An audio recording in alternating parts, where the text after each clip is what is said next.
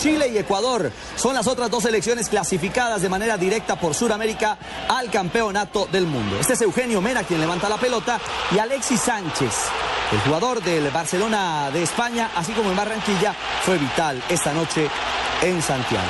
Se levantó anticipando al marcador y era el 1 por 0 en favor de la selección austral, que siguió de largo en otra acción de juego aéreo. El gol es de Gary Medel. El tiro de esquina de Marcelo Díaz la peinó Alexis Sánchez, pero Medel concretó. Con el triunfo Chile llega a 28 puntos y se estaciona en el tercer lugar de la eliminatoria. Pero Ecuador, el conjunto que dirige el colombiano Reinaldo Rueda, no se fue con las manos vacías. Este contragolpe de Antonio Valencia en la asistencia a Felipe Caicedo y fue el 2 a 1 concluyente. Chile 28 puntos, Ecuador 25, ambas clasificadas de manera directa al próximo Campeonato Mundial Brasil 2014. Ese fue el resultado final, 2 a 1 en el Estadio Nacional de Santiago.